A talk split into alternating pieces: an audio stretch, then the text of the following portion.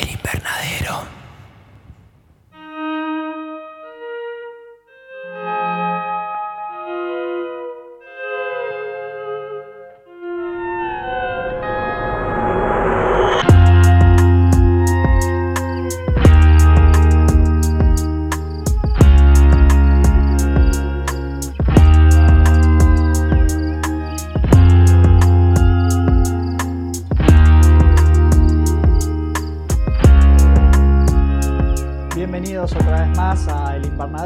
Podcast de terror que recorre el mundo. Esta vez ya nos metimos mucho en lo que es el J-Horror. Esta vez nos pasamos en el abecedario y nos vamos a estar metiendo en el nuevo área que vendría a ser el K-Horror, también en nuestra gira asiática. Mi nombre es Jesús Allende. El mío es Alejandro Geribone. Nosotros, grandes consumidores del cine surcoreano, propiamente dicho, pero no le habíamos dedicado hasta el momento ningún episodio. No, la verdad que no. Y, yo creo que para facilidad de este podcast, eh, vamos a decir Co- Corea y nos vamos a referir a Surcorea porque me parece que para la lengua es más fácil. Corea tiene uno de los mejores cines eh, actuales y modernos, pero la verdad que no, no estuvimos encontrando muchas películas de terror modernas que no hayamos visto anteriormente para el podcast. Si bien en la lista hay, y creo que son las tres muy buenas eh, de las que vimos, eh, la verdad que es un cine que tiene mucho para contar. Tenemos I Saw the Devil, eh, después cuál más. Tenemos a Tale of Two Sisters, un cuento de dos hermanas, y bajando muchos escalones en calidad, la de Gojira, El Asilo, ¿viste? Eh, que es un fan footage. Muy bueno, un fan footage así medio youtuber. Yo le, le tengo cariño, le tuvimos que tener paciencia a esa película porque tarda en explotar. Bueno, un poco lo que sucede también en, el en la película que vamos a discutir hoy. Sí, yo creo que, y, y la verdad que me quedó muy marcado el comentario que habías hecho el otro día en el capítulo especial de Noroi contra, eh, contra Darkwater. Yo consumo bastante cine de, de Corea y es verdad que Corea tiene un pacing muy particular. Yo creo que no, no, no son muy, no están muy acostumbrados a hacer elipsis o a cortar escenas, entonces sí suelen ser eh, películas que se cocinan lento o que son largas. Por ejemplo, Hizo de Devil es una película de dos horas que no frena nunca, pero hay otras películas que la verdad que se van cocinando y, y van eh, sembrando la, ¿viste? La- las semillas que después las, las germinan. Pero sí es verdad que como que tenés que tener ese chip, ¿no? De que estoy viendo una película coreana. Sí, y algo que le encuentro, por lo menos en todas las que vi hasta el momento, es como que las películas coreanas son de una manera hasta tal punto y después llegado tal punto de la película pasa a ser otra película completamente distinta. La tuvimos en la ganadora del Oscar, eh, Parasite, que hasta mitad de la película se cocina más lento, esto como estás diciendo, y después tenemos una película por ahí ya más de escenas más de acción o donde las motivaciones de los personajes ya se empiezan a acelerar. Sí, y una cosa que, que me parece bastante interesante, que se suele ver bastante, esto creo que en todos los ámbitos de, de- de este, de, como del arte coreano, por lo menos no solo en la televisión y en el cine, sino es que mezclan bastantes eh, géneros. Les suele gustar meter un poco de, de- de- como de humor en el medio, yo creo que es para despistarte un poco y como que, que bajes la, la- la guardia y después eh, sorprenderte, pero siempre hay como un poquito de, de eso. Pero lo que más nos interesaba como, como viste enfatizar en este capítulo, es la relación que tiene Corea eh, y la venganza, ¿no? Porque, bueno, va a ser un- uno de los elementos fundamentales en la película que vamos a ver, pero también, si te pones a analizar los últimos, no sé, 20 años de, de películas eh, coreanas, está muy presente este concepto. Yo acá me gustaría también trazar la, la línea, la diferencia de lo que es el J-Horror, que bueno, ya lo discutimos en otros episodios, que para ver cine japonés uno es, es muy cultural y uno tiene que setear la cabeza de determinada manera. En el cine coreano tenemos tramas que son por lo menos más universales, llegamos a ver bien lo que es la cultura coreana, pero tenemos tramas con temas con los que uno se puede relacionar mucho más fácil. Bueno, y este tema de la venganza es, es algo que podemos ver en cualquier parte del mundo, no es algo que sea propio de Corea, pero bueno, tiene algún tipo de obsesión con la venganza. Claramente. Sí, eso es verdad, y la verdad que como que hicieron, viste, le, hicieron suya, ¿no? Porque la verdad que hay muchas versiones distintas de venganzas, eh, desde venganzas como I Saw the Devil, que es una venganza bastante muy como muy distinta a la venganza que vamos a ver hoy, porque tiene más que ver con, viste, como un juego de, que te plantea la película como de eh, dicotomía moral, ¿no? Porque nunca sabes eh, para quién alabar o de, qué lado estás, porque el, victimario se, convierte en, la víctima y al revés. Es, muy esa cita de, Nietzsche, ¿viste? La típica que hablan, que es si, se, como si estás, creo que es algo así, como si estás cazando monstruos, tenés que tener cuidado de no convertirte en uno en el proceso, porque es algo como que es un dilema moral eh, existencial de toda la vida y que, bueno, que juega mucho con, con esto las películas de venganza coreanas.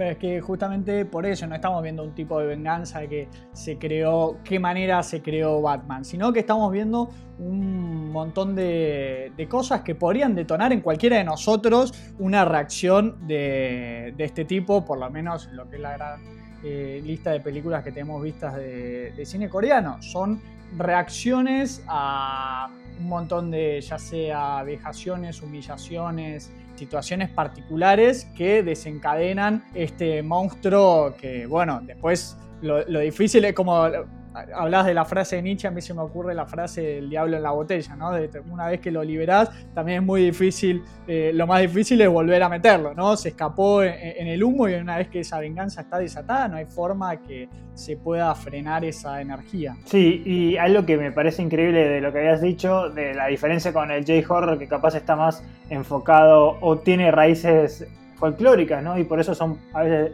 particulares por lo general, eh, los personajes de estas películas de venganza, que pueden ser thrillers o pueden ser películas de terror, son muy humanos, que esto es algo que estabas diciendo, y que por situaciones particulares son forzados a, realizar esta venganza, sea por una injusticia o por un deseo, viste, de, perpetuar eh, o, equilibrar la balanza. Hay algunas venganzas que, vamos a ver que son muy, como en Conde de Montecristo, ¿no? que son tan planificadas a tal punto que, son un poco, eh, viste, como sea, complejas, y otras que son realmente humanas, que es eh, el, típico día que vos explotás porque estás, eh, no podés soportar más una situación.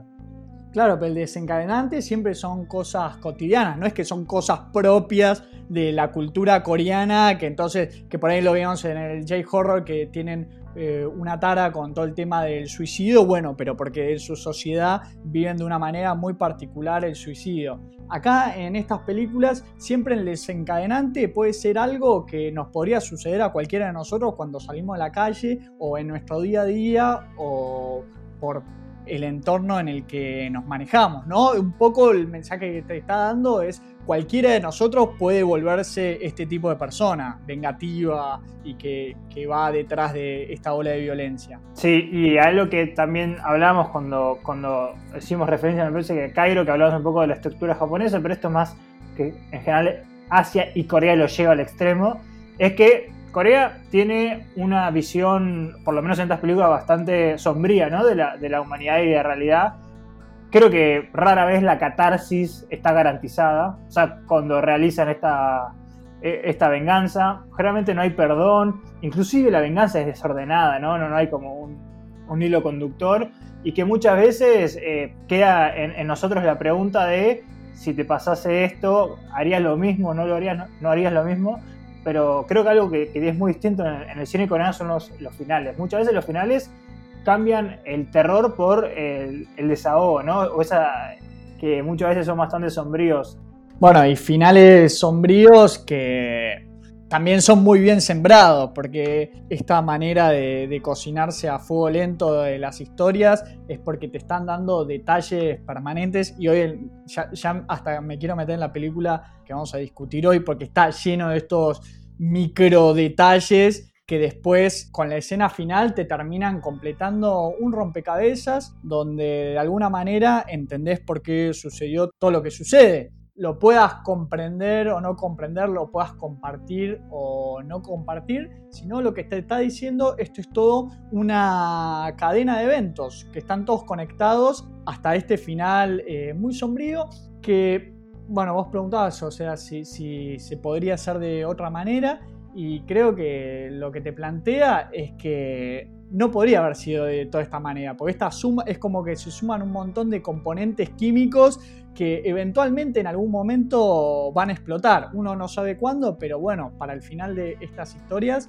es ver esa explosión, es eh, estar presenciando qué fue lo que detonó todo esto. Sí, además yo cuando me, puse a investigar más que nada para, para esta, este segmento, de, tratar de encontrar una relación entre la venganza y el cine coreano, vi que hay como un componente cultural y social muy importante que podría separarlo, ¿no? De la venganza es un sentimiento universal, ¿no? Y súper íntimo en, nuestra como nuestra psiquis, pero lo que, lo que decía mucha gente, ¿no? Y muchos ensayos es que mucho tiene que ver con la turbulenta transición que que sufrió Corea del Sur hacia la democracia, o sea que no fue un camino muy, viste, muy fácil ni carente de violencia y que hay que pensar que probablemente todos los directores contemporáneos que estamos viendo hoy eh, crecieron en esta época, ¿no? Y, entonces, eh, capaz, algunos sentimientos de rabia, ira social o, lo que había leído que dos expresidentes que, fueron eh, acusados de delito mientras estaban al cargo, después fueron, viste, indultados de estos delitos. Entonces creció un, como un, descontento social por, por, la impunidad y lo que me parecía más interesante, que yo no tenía la más pálida idea existía, que hay un sentimiento, eh, en realidad es como una enfermedad clínica que se llama el sentimiento de Han, H-A-N, que eh, es algo, nunca en, mi vida lo, escuché, pero básicamente voy a leer la, la descripción. Dice así, han es un aspecto cultural coreano que denota un, sentimiento colectivo de opresión y aislamiento frente a las adversidades insuperables, cuya superación está más allá de las propias capacidades de la nación y que dice que connota aspectos de lamento e injusticia vengativa. Y lo que muchas veces hablan es que este sentimiento de Han viene de, situaciones extremas como bueno, la, ocupación japonesa de Corea entre 1910 y y, bueno, creo que más adelante también, la guerra de Corea, la, división de la península coreana y después la dictadura militar. Hay que pensar que nosotros hoy vemos capaz a Corea, ¿no? Como una potencia asiática, viste, medio como una metrópolis, pero realmente es un país muy sufrido. Sí, un país además que dividido. También les queda como para mí ese sentimiento de pérdida de la otra mitad eh, en el norte que, bueno, viven una política completamente distinta. Es como que se dividieron Occidente y Oriente, pero en vertical. Sí. Por lo menos eso resulta de todo el derrotero de la historia coreana. Pero yo lo que más rescato del cine de Corea, creo que eh, más allá de que siempre tenemos, eh, eh, nos podemos meter en lo que es la, cultura del país y eso está muy bien reflejado y muy bien tratado, se pierde muy poco en la traducción justamente por esto de las temáticas universales que maneja. Pero sí llegamos a ver, viste bien, primera mano cómo se vive la, cultura coreana. Lo vimos en Burning, gran película que llegué gracias a vos, que la recomiendo para todos los que estén escuchando. No es de terror, pero es un drama muy bien llevado que es lenta, pero tiene tanta intriga que uno necesita saber qué está pasando. Que cometen un crimen brutal que es quemar un invernadero o más de un invernadero. Eh, nosotros hacemos chistes con, esto, pero bueno, es algo que sucede en la película. Pero bueno, que uno de los personajes justamente vive en una zona rural, en la, casi en la frontera con Corea del Norte. Entonces uno ve un poco la dicotomía y, y lo aislado que está del mundo. Y eso, bueno, sí podría ser una problemática más propia coreana, pero, todo lo demás que trata esta película es completamente eh, relacionable. Y es algo que ya lo veo que es como una marca muy registrada de este país. Yo también ahora, ahora voy a pasar a hacer unas recomendaciones, pero muchas películas de, estas eh, tratan, como lo que dice Jesús, pero también problemas sociales como la división de clases, como vimos, no sé, en Parasite. Tanto la que vamos a hablar hoy como, como una de la trilogía de Park Chan Wook trata el rol de la mujer en la sociedad y, las injusticias y si querés a, un sentimiento de apatía y también la diferencia entre el, campo y la ciudad. Entonces, esos, esos temas que son universales, uno lo puede eh, poner, circunscribir a, ok, la frontera era entre Corea del Norte y Corea del Sur en esta película de Burning, pero vos lo trasladas a otro país y, eso es, eh, no se pierde tanto en la traducción y por eso es mucho más universal y yo también, capaz esto no es verdad, pero yo siento Corea que es mucho más occidental que Japón, entonces creo que también eso fomenta que se pierda aún menos en los subtítulos o en la parte cultural para nosotros. Sí, es más occidental que Japón, pero tiene también un toque más asiático de llevarlo todo al extremo, por lo menos lo que es la obsesión que tienen los coreanos por la estética. Sí. Bueno, y ahora ya está empezando muy fuerte de que ya están exportando su cultura. Ahora con todo lo que tenemos, la revolución del K-pop y que es, es, la música coreana, ya, ya están en un punto de que no, no, se quieren parecer a Occidente, sino que quieren que Occidente se parezca cada vez más a, Corea, que bueno, eso te habla de un país que eh, está empezando a ser una, una, potencia. Es la única manera de empezar a imponerte así culturalmente. Sí, extrayendo la cultura hacia afuera es, es la mejor manera. Eh, y ya para meternos en esta película, yo solo daría mis tres recomendaciones. Una, obviamente, si uno busca Corea y venganza, le va a venir la, trilogía de Park Chan-wook, que obviamente la más conocida es Oldboy, es un peliculón. Pero las otras dos son muy buenas: eh, Sympathy for Mr. Vengeance and Lady Vengeance. Eh, pero quiero agregar a esa una de las más nuevas de Park, Park Chan, que es The Handmaiden, creo que sería como el criada, no sé bien cómo sería la traducción, es una gran, gran película. Después tenemos Mother o Madre de Bong Joon-ho, el director de Parasite, gran película.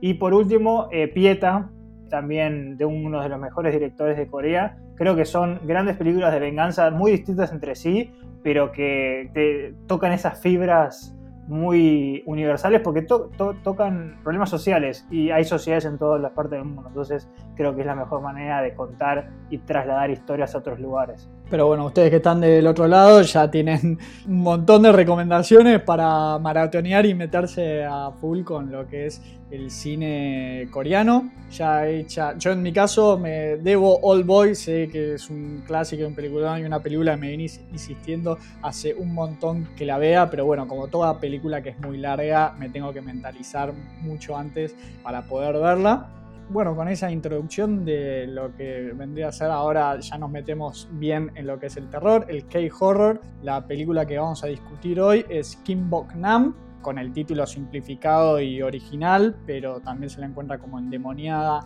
o Devil. Es una película de Cheol Soo Hang, eh, director que yo, no, yo desconocía y conozco otros más coreanos, pero este fue nuevo para mí dentro del terror también. Bueno, eh, yo no lo conocía porque tampoco tiene otra película, además de esta creo que solo tiene una, pero investigando sí eh, averigué que fue ayudante de dirección de muchas películas de Kiduk Kim, que es un gran, gran director. Eh, recomiendo Spring, Summer, Fall, Winter and Spring y Pieta, que la recomendé antes, son los de este director Kiduk Kim. Entonces, bueno, habrá hecho escuelita, pero creo que por IMDb solo tenía Be Devil y una más me parece, pero son esos que no sabemos si son One Hit Wonder que usualmente hablamos o se dedicó a escribir o a hacer otras cosas. Bueno, si es un One Hit Wonder no me molestaría tanto porque ya de entrada voy a decir que es un peliculón, una gran, gran, gran película. Y podría sucederle lo que es la maldición de nosotros decimos que recae sobre los directores del extremismo francés, que tienen estas películas que son muy emblemáticas y después no tienen otra película que pueda replicar, solo encontrar algunas semejanzas, así que bueno, este podría ser el caso, o bueno, habrá que seguir la filmografía de, Chul para ver si, nos sorprende con, otra joya. Sí, además algo que me puse a investigar, eh, y yo por lo menos me sorprendí, creo que vos no tanto, yo vi, el título, ¿no? El título que está eh, internacional, o sea, Be Devil, que en inglés, en, en castellano quiere decir como atormentar, deben haber bastantes sinónimos. Pero el, título coreano es, como había dicho Jesús, es un poco más largo y lo voy a, solamente lo voy a decir muy mal, pero es Kim Bok Nam Saling Sagenoi Jomnal, que quiere decir eh, la, la, historia completa del caso de asesinato de Kim Bok Nam. Lo cual, para empezar, estaría muy mal que lo, que lo sepas antes de ver la película, porque medio como que te spoilería toda la película.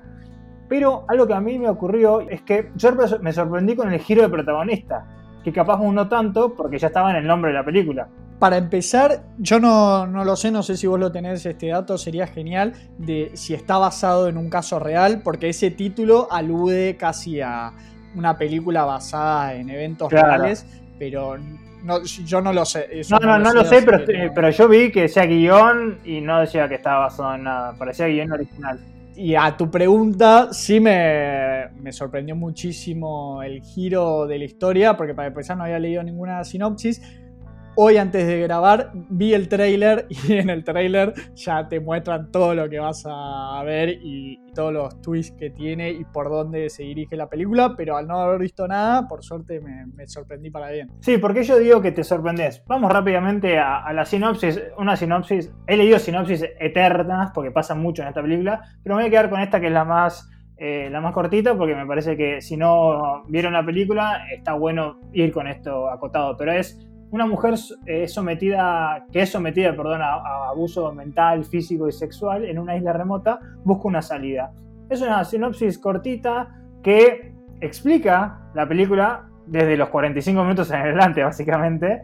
Pero lo que yo me refería con la, el giro de protagonista es que nosotros, por los primeros creo que 20 minutos, no conocemos a Kim Buk Nam, sino que nuestra protagonista es Hae Won, personaje que odié profundamente durante toda la película, como pocas veces odié un personaje. Eso es igual una alabanza al guion ¿no? y a la caracterización de esta actriz, pero la detesté. No sé si te pasó algo parecido.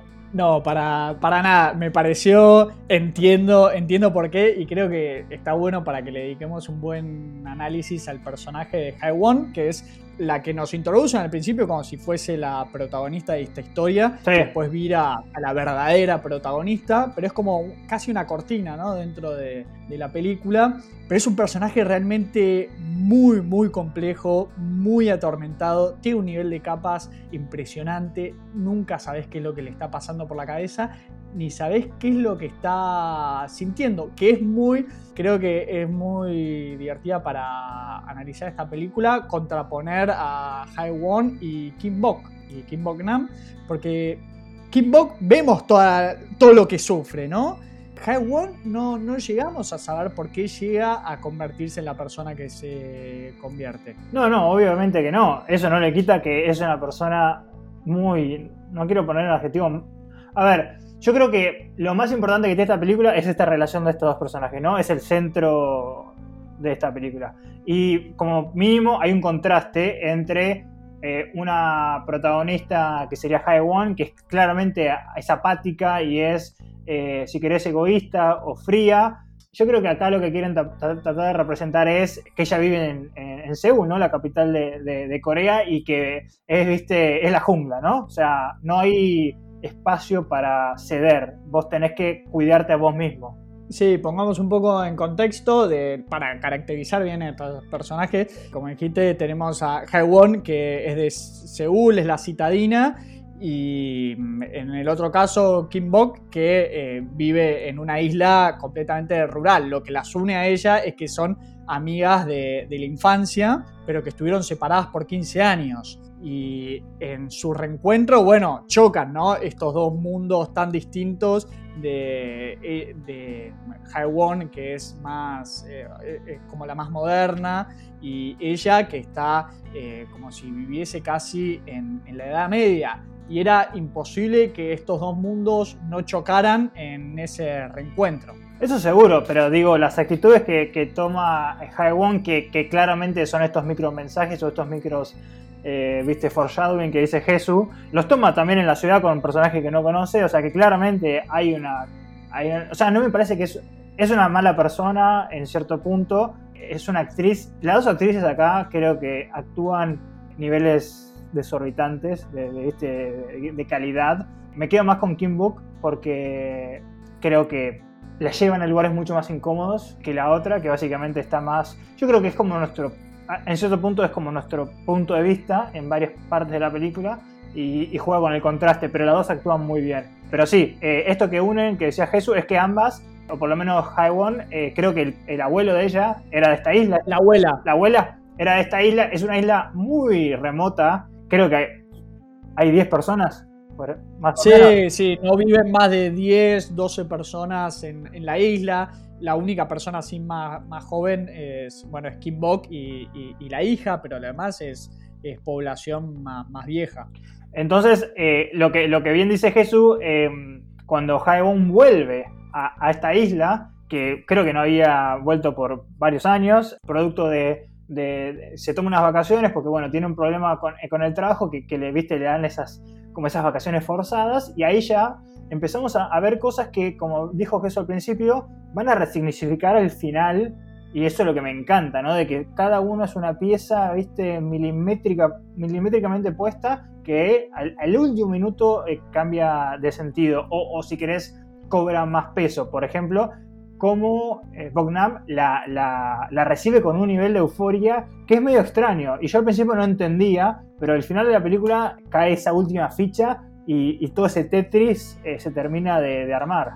Claro, bueno, hablemos ahora, ya metamos un poco en el personaje de Kim Bok, que bueno, vos hablas de euforia, cuando vemos al personaje de ella en la isla que la recibe, yo veo una persona como Rick es como que querés ser amigo de, Kim Bok, ¿no? Es, tiene, es, es angelical para la realidad que vive y uno dice cómo soporta todo este maltrato y lo mal que vive con una sonrisa permanente, pero bueno, un poco de lo que estabas diciendo es que la llegada de Haiwon a la isla para ella podía significar un cambio de, suerte, un cambio de suerte o en, su destino, ¿no? Ella la, recibe a su amiga con la esperanza de poder torcer un poco su vida.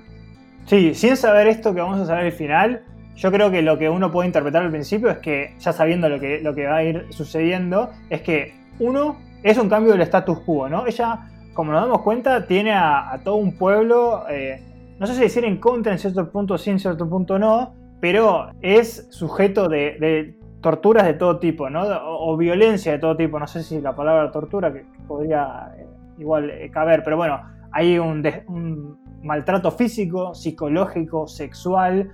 Lo que más me. Esta se me aplica solo para, eh, para dejarlo ahí dicho. Es es incómoda de ver en, en ciertos aspectos de, la parte más real posible. No es que vas a ver cosas muy grotescas en el, como película de terror, pero a mí lo que más me choca es el hecho de ser cómplice, ¿no? De que un pueblo sea cómplice de algo. Que eso también es un mensaje que está queriendo transmitir el director. Eh, pero bueno, cerrando esta idea, yo creo que cuando ve, ve una persona que rompe este esquema, ¿no? Y, que puede eh, poner esperanzas en One y ahí creo que de ahí viene esa euforia, por lo menos al principio, con, la información que tenemos. Sí, una complicidad de que es también hablar de complicidad. Yo creo que más que eso sería una naturalización eh, dentro del pueblo hacia lo que es el rol que, tiene Kim Bok Nam, ¿no? Que es lo más bajo de lo más bajo de lo más bajo.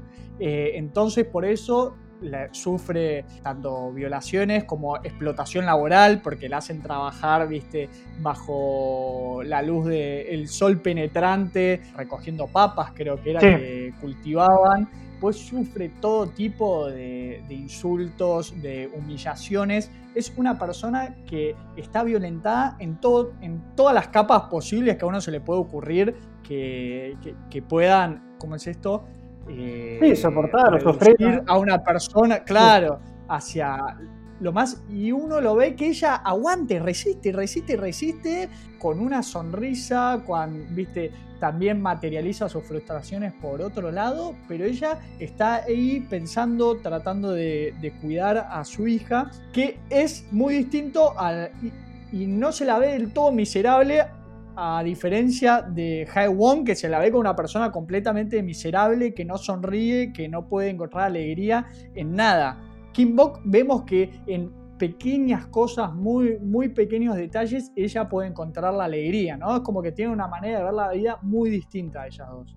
Además, lo que más me, me sorprende y me gusta no es que me gusta, la, mucho de la agresión y la violencia proviene de, si querés, del sentimiento de inferioridad que tiene este grupo de gente o de debilidad ante la eh, independencia y la fuerza que tiene eh, Kim, Kim Buk-nam. Es una persona muy fuerte, ni hablar por todo lo que resiste, ¿no?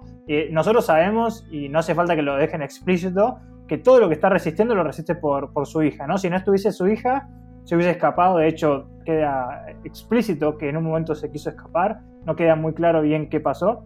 Pero sí, es, es, eh, es esto de. Yo no sé si igual que, lo habías dicho antes, no es como eh, la relación de Kim en general, es la relación que tiene la, mujer en esta sociedad. Eh, porque hay una de las, de las frases más importantes para mí que decía algo así como que, ¿qué haríamos sin los hombres, no?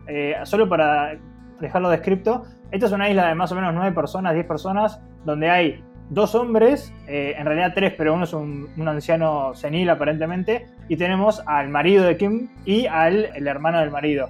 Y medio como que las, las ancianas recaen mucho en, la parte más operativa. Ah, perdón, hay un tercer eh, hombre que es el, el amigo, ¿no? El, el, que lo lleva con el barco. Entonces hay como una relación ahí entre esas cosas, entre el rol del hombre y el rol de la mujer, específicamente en, estas, en este mundo, este microverso que es esta isla alejada. Pero bien hablabas de ahí lo que es el rol de la mujer en esta, en esta sociedad isleña, pero hay una diferencia entre lo que son el resto de las mujeres de lo que es Kimbok, porque el resto de las mujeres como que tiene una adoración hacia los hombres, mientras que Kimbok se, se resiste bastante, ¿no? Y, justamente por eso ella paga esa, esa resistencia, ¿no? A este sistema. Además tiene, o sea, la desgracia de, dijiste que vivían tres hombres en la isla, ella vive con dos, o sea, con dos hermanos que además se, la turnan como si fuese, como si fuese una muñeca, una cosa. Sí, y, nunca queda claro si este tercero, que es como un amigo de ellos, eh, también, porque en un momento hace una referencia. Probablemente. no sabe quién es el padre de su hija. A mí lo que me, gustaría remarcar, yo no sabía mucho de esta película, sabía que era, estaba muy bien galardonada y la tenía, viste, en el, tintero hace bastante. Sí sabía que por el póster iba a ser una película de venganza, ¿no? Eh, hay un subgénero en el terror específicamente, se llama el revenge horror, usualmente estas películas como I Spit on Your Grave, gran conocida película, ¿qué pasa? Usualmente nos muestran la violencia muy al principio, o sea, una violación puede ser, o, el asesinato de un padre, y todo el resto de la película es esta mujer, por usualmente son mujeres, masacrando a todos los, violentadores, ¿no? Eh, y ahí tienes como la catarsis. Acá, esto es muy coreano, ¿no? Tenemos 40, 45 minutos de ver situaciones horrendas, muy reales, que van armando este rompecabezas hasta que, bueno, después ya cuando cambie el giro y cambie el tono, como bien decía Jesús, que pasa a ser otra película, tengamos una, como una, una pintura mucho más real que eh, esas películas más occidentales o, estadounidenses de, bueno, vamos a ver cómo pueden morir estos personajes. Bueno, es que tenés esos 40 minutos de vejaciones, pero acá volviendo a, o sea, somos un podcast de terror y ¿por qué estamos hablando de esta película? Porque es una película de terror, pero a diferencia de otra, de estos géneros que estabas hablando del revenge, donde se adelanta y se anticipa mucho más la, violencia de la venganza que se va a desatar, acá hasta, digamos, no sé, 70 minutos, 75 más o menos, no se transforma eh, eh, en una película de terror que es muchísimo tiempo para esperar en alguien que suele consumir este tipo de cine. Además, eh, creo que recién a los 55 minutos tenemos la primera semilla, que es una escena bastante perturbadora y, a ver, no es explícita, no es implícita, pero ella empieza a tomar cartas en el asunto cuando sospecha con bastante evidencia que el marido de ella posiblemente está eh, violando o teniendo una relación incestuosa con su hija. Ella encuentra al principio una como un ropa interior ¿no? de, la hija en el, no sé, como el traje de buceo, no sé muy bien qué es, con ellos pescan, ¿no? Del marido. Y ahí vemos la primera, la primera escena bastante desgarradora. ¿no? Además, el, el, padre se la llevaba cada tanto. Sí, a pescar y no pescaban nada.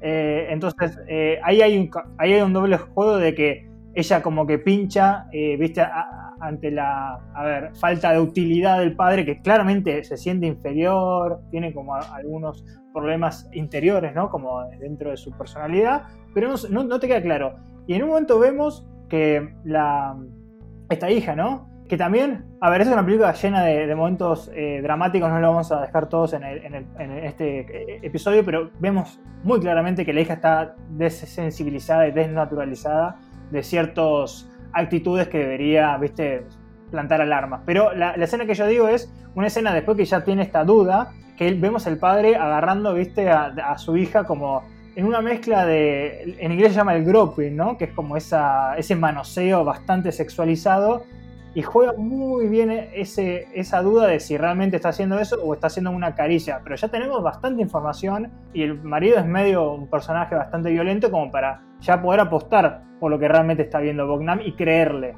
Bueno, y lo que hace muy bien, que te desvía esto de no saber, de que uno como espectador todavía tiene la duda, que, o sea, posiblemente sea cierto, pero todavía no tiene la confirmación. Pero recordemos que cuando el padre se la lleva de pesca, eh, a la hija, Bognam queda con el, o sea, con, el, hermano del marido, que es como en el momento en que se la turnan, ¿no? Entonces uno al principio piensa, claro, él se va para dejarlos, eh, dejarlo solo al hermano que pueda aprovecharse de su mujer. Pero la realidad es aún más monstruosa, porque no solo sucede esto, sino que el padre se la lleva a la hija para, para violarla y abusar de ella. Entonces son un montón de, fichas que se van acumulando para que, bueno, esto explote por los aires. Y en el medio de todo esto, ella, como habíamos dicho, que, tiene una nueva, un nuevo enfoque, ¿no? Una nueva persona donde hacer catarsis o hablarle, le cuenta, ¿no? Le cuenta con mucho dolor, porque imagínate lo, difícil que es poner en palabras, creo que mi marido eh, viola a mi hija o tiene una... Y, le cuenta esto a Haiwan y Haiwan le descree inmediatamente y medio como que la ridiculiza, no sé si ridiculiza, pero le dice, si querés realmente irte de esta isla porque ella le pide escaparse, o como mínimo que se vaya con la hija, a Sahaiwan y la hija, es eh, inventar una mejor excusa. Y ahí es cuando yo digo, yo la verdad que lo odié toda la película, la odié el personaje, no, no la caracterización, la caracterización me parece que es un personaje real, este personaje existe en el mundo real, pero cada situación que tiene para torcer la mano y ayudar, la, viste, yo creo que más por miedo, por cobardía, Jaewon nunca ayuda. Porque inclusive que no la estuviese violando, ya tiene información que el marido la violenta físicamente a, a, a O sea que podría aceptar el pedido de nos vamos las tres y no lo hace. Pero es que lo más brillante y lo más interesante del personaje de Haiwon es que a diferencia de Kim Bok, que sabemos cómo, cómo llega a, ser como es, eh, y después tiene este desenlace brutal, de Haiwon no sabemos nada, no, no, no sabemos por qué llega a convertirse en ese autómata que ya, bueno, la película empieza ella presenciando también una violación de una, de una mujer en la calle y ella al momento de declarar también se acobarda y no la ayuda a esta mujer. Entonces son un montón de estas situaciones en las que ella se desatiende de la responsabilidad de actuar o intervenir teniendo la posibilidad. Pero a lo que voy es que vemos que es un personaje que no tiene ningún tipo de felicidad. Entonces decir, ¿cómo ¿Cómo, llegó a estar? Vemos que se concentra mucho en su trabajo, pero que tiene, llega a su casa y tiene una vida completamente solitaria, no, parezca, no parece que, tenga amistades eh, ni familiares. Entonces hay toda una razón por la cual ella llegó a convertirse así que no lo llegamos a ver. Hay alguna razón que nunca vamos a saber, que ella se paraliza ante este tipo de situaciones, se acobarda y no puede reaccionar. Eso sin duda, pero que, que haya una razón no implica que no sea una mala persona. No, no entiendo. O sea, puede haber una justificación, la, haber tenido la peor infancia del mundo, pero igualmente ella, ante toda situación posible, no, o sea, no hay, no hay forma de defender este personaje. Se puede entender que digo que, que realmente tiene un problema detrás, pero cada, cada vez que... Pero bueno, pero si vamos, si vamos a, los hechos concretos, ella, y ahora vamos a ver la diferencia con Kim Bok, Kim eh, Bok después de que se desate, arranca un rush de homicidios eh, seriales. El personaje de Won nunca, nunca acciona. Entonces, en todo caso, podrás decir que tiene responsabilidad por omisión.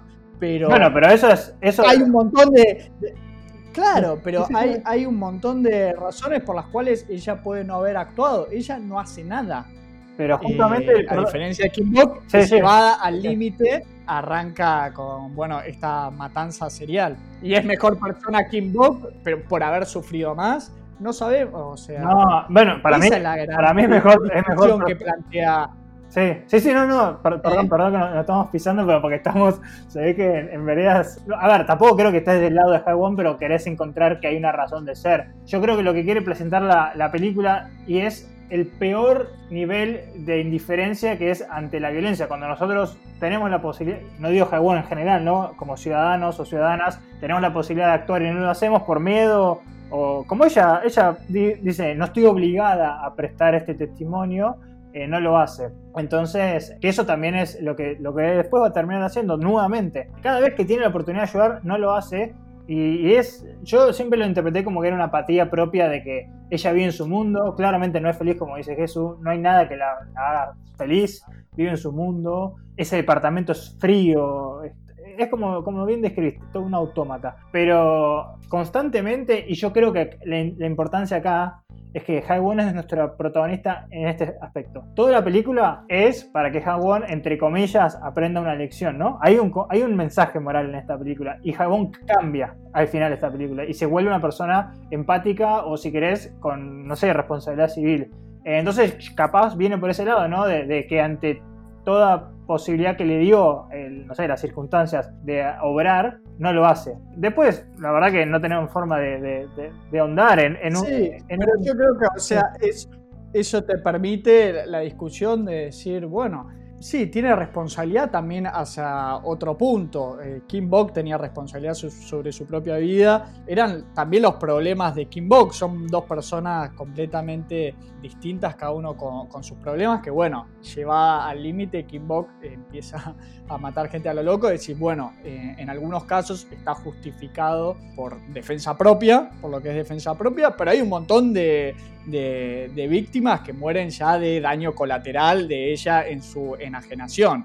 Que también un poco eh, Kim Bok sale en persecución de Won para matarla, cuando en realidad no habría, más allá de un tema personal, no habría razones por las que la tiene que matar a Won. Pero si querés metámonos en lo que qué es lo que hace que explote todo esto por los aires. Bueno, una vez que ya se da cuenta de que Won no la va a ayudar, Bognam ya se decide, ¿no? Y quiere escaparse eh, a tal punto que nos damos cuenta que no tiene ningún tipo de control con su vida, la plata la tiene el marido, creo que inclusive el teléfono está bajo llave, hay un solo teléfono en la aldea y bueno, contrata una, como una, uno de estos barcos para escaparse y justamente el barco termina siendo este tercer amigo que habíamos hablado antes y bueno, se enteran del, intento de escape y viene un maltrato y una humillación, ¿no? Como pública, lo que en inglés se llama como public shaming, eh, donde empiezan a forcejear y, producto de todo este forcejeo, la, la, hija de ambos se choca con una roca y, bueno, y, fallece, ¿no? Y acá es donde, eh, si ya eh, Kim, Kim Bok estaba deshumanizada, acá es como la última estaca en esa deshumanización porque parece es un cuerpo sin vida, ¿no? O sea, sin, sin personalidad. Y acá donde volvemos a ver esta, este, no sé, complote, es demasiado, ¿no? Pero e, esta ayuda del pueblo para sobrevivir con las reglas del pueblo. Yo creo que, lo que el pueblo es lo que quiere es que no se meta como las reglas de afuera. Porque viene, creo que, no sé si es un policía o un doctor, no me acuerdo si eso lo sabes qué es. No, es un policía, sí, sí, es un... Porque después aparece en la estación de.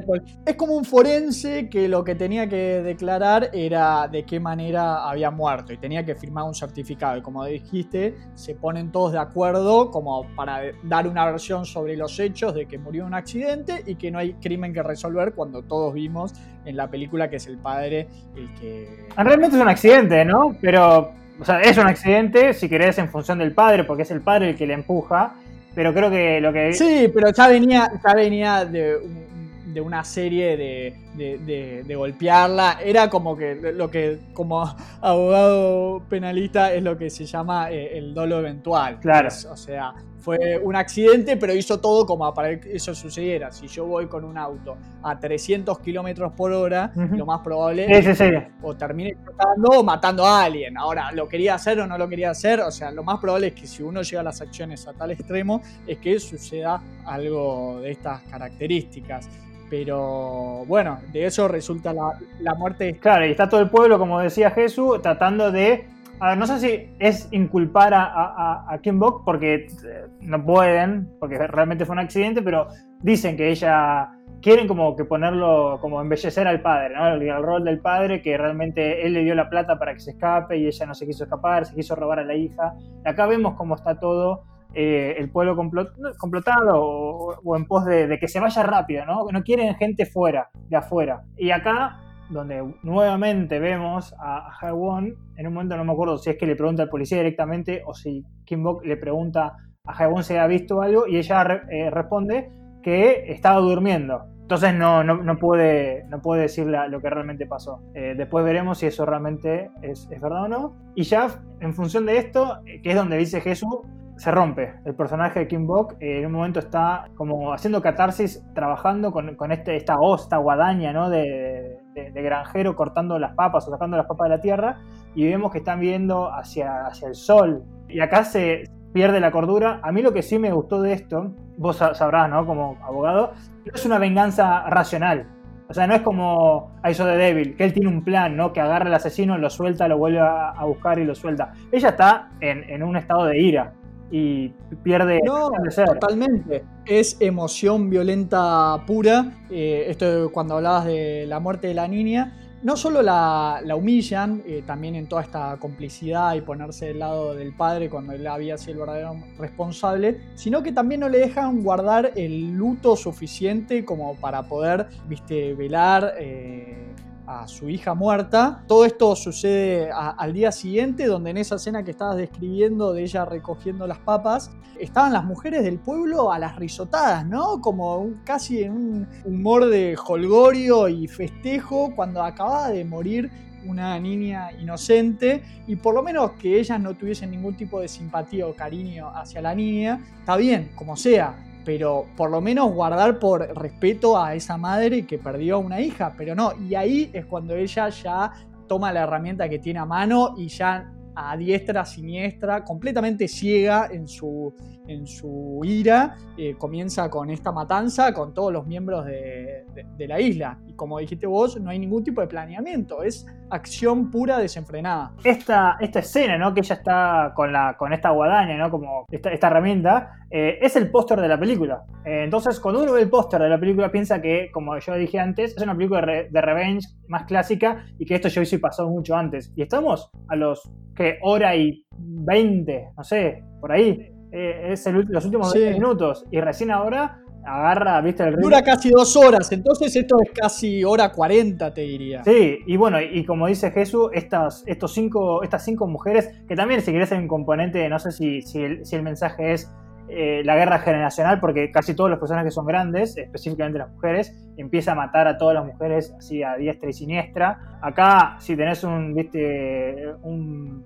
poquito de, alma gore, vas a tener ¿no? tu, componente para elegir y para, disfrutar, pero yo creo que si venías específicamente por esto, tenés que esperar bastante. Si no venís y querés una película muy bien escrita, te va a encantar pero viste, si capaz te quedaste con el póster. Pero yo creo que tenemos hasta muertes para nuestros premios, me parece.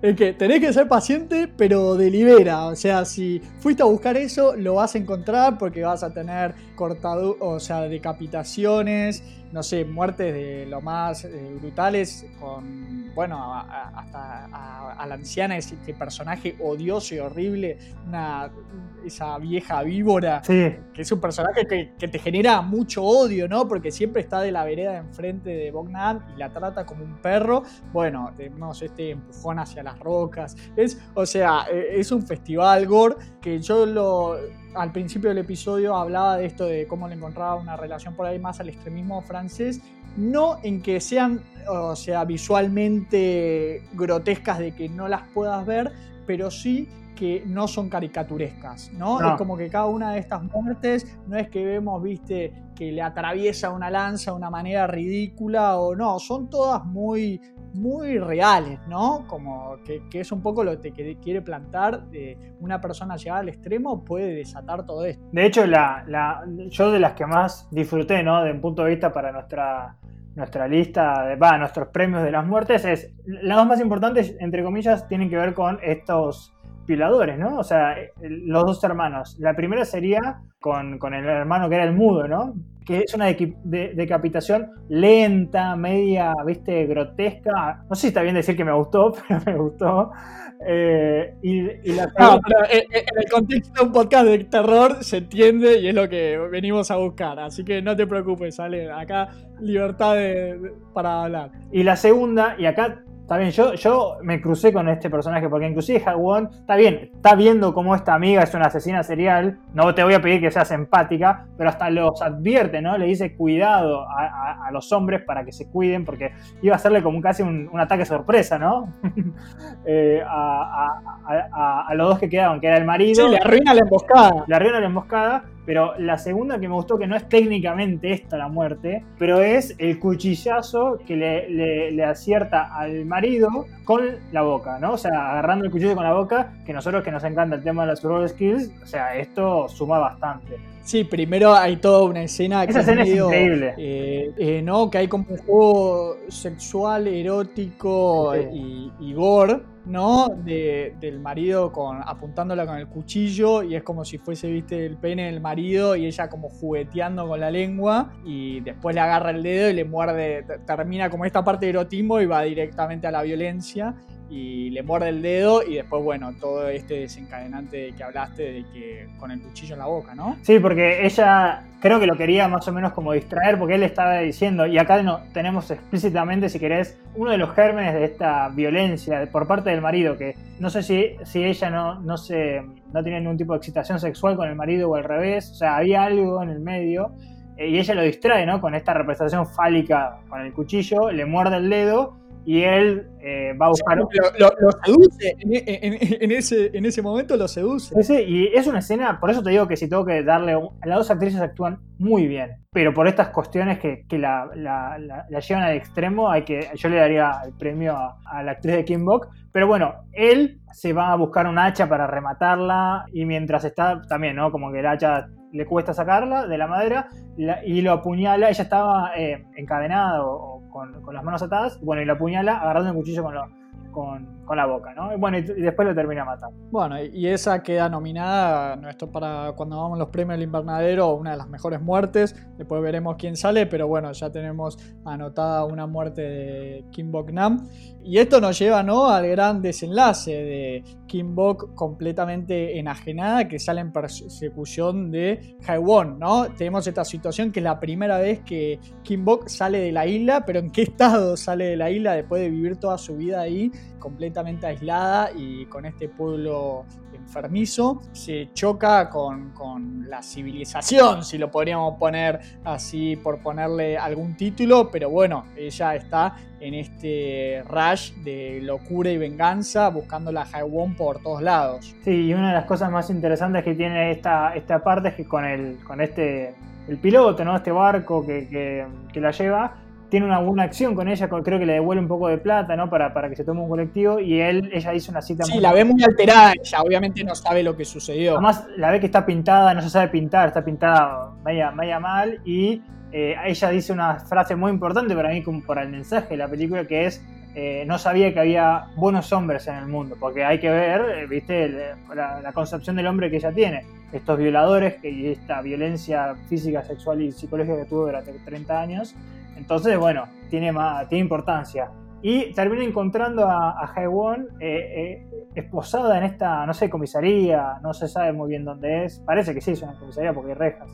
Eh, con el policía que habíamos que Jesús mencionó anteriormente, el que fue a hacer el reporte. un pequeño detalle nomás que para, para, agregar ahí en esta escena cuando está volviendo el barco, que no solo la ve mal pintada, sino que camina chueca porque se puso los tacos de Haiwon, de ¿no? Era la primera vez que usaba tacos y, un poco, ¿no? Vemos como entre su locura y un personaje todavía inocente, ¿no? Como que, se cree que ir a la ciudad uno se tiene que vestir así y tiene que estar así como presentable, pero bueno, ella también está yendo con otro, con otras intenciones y acá ya un poco es más difícil cuando se encuentra ya con lo que es la civilización empatizar del todo con, con Kim Bok porque uno ya empieza a creer que cualquiera puede ser víctima de, su venganza, ¿no? Lo, que esto es lo que hablaba yo de los colaterales. Sí, inclusive nos queda eh, bastante implícito que, que, el policía está muerto, ¿no? Porque vemos al policía como ensangrentado en la silla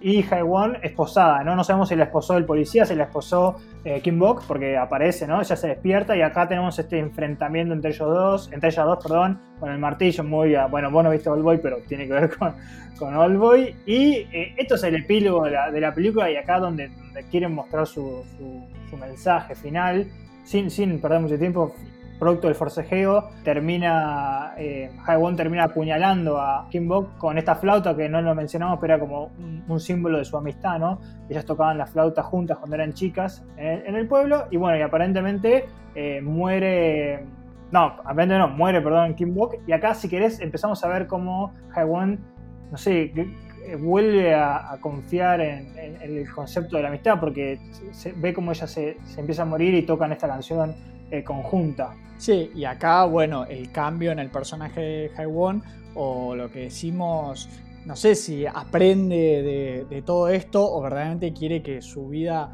gire hacia otro lado, porque bueno, empieza a ser más activa en lo que son sus responsabilidades. Bueno, ya habíamos hablado de este evento, de que ella presencia una violación, después de haber pasado por todo esto, ella va y declara en contra de esos agresores. Es como que empieza su camino de redención. Y tenemos esta escena final que es devastadora y que te habla de cómo Kim Bok mandó un montón de alertas, ¿no? Y señales y pedidos de auxilio de las maneras posibles a Haewon.